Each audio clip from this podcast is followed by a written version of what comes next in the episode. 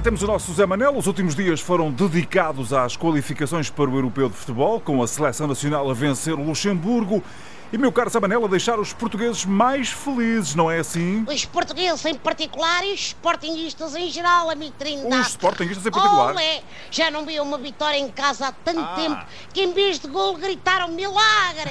Ah, vi o jogo contra o Luxemburgo com grande satisfação e até bati a pala ao nosso Cristiano quando o vi fazer aquele chapéu. Tu viste aquele? Vi, claro, Que maravilhoso. senhor chapéu, parecia um daqueles que as senhoras finas levam às corridas de cavalos lá em Inglaterra, cheio de floreados e ronhonhós. Ora bem, não vi as estatísticas, mas cheira-me que aquilo deve ter batido mais algum recorde. Pelo menos o de mais golos de chapéu marcados ao minuto 65 contra equipas de grão-ducados, vizinhos da Bélgica e da França.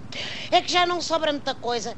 Qualquer dia para o Ronaldo bater algum recorde, só como jogador com mais sandes mistas enfardadas no intervalo dos jogos catano. Também é verdade. Entretanto, o presidente do Sporting admitiu a mudança de nome do estádio de Alvalade para Cristiano Ronaldo. Epá, eu, eu confesso que essa tirada do Barandas me causou calafrios no bigode. Então? Pelo seguinte, pelo seguinte, não que ache mal que eu não tenho voto na matéria leonina e já estou preparado psicologicamente para o futuro deste país, país e da Madeira inclusive, ser toda à base da topomini estatuária CR7.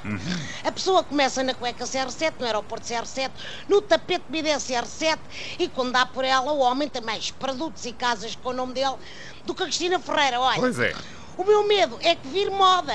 Se isto pega daqui a uns anitos, quando o nosso puto sensação se tornar Cristiano Ronaldo e João Félix, tenho medo que proponham o mesmo para a Catedral. Compreendes? Compreendo. Estádio João Félix. Hum, Pois, não pois, sei. pois, pois, pois. E hoje Portugal joga contra a Ucrânia. É um jogo decisivo para o apuramento, Zé Manel. Pois disto sim, e se ganharmos podemos ficar logo qualificados e o Fernando Santos já pode ir a correr de fenar ao Éder a dizer que está a contar com ele para o prolongamento da final do Euro 2020. Haja fé.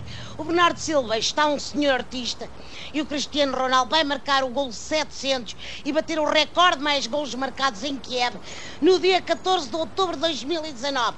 Vão por mim. Força Portugal e abraço, amigo Trindade. Um grande abraço, Zé Manel.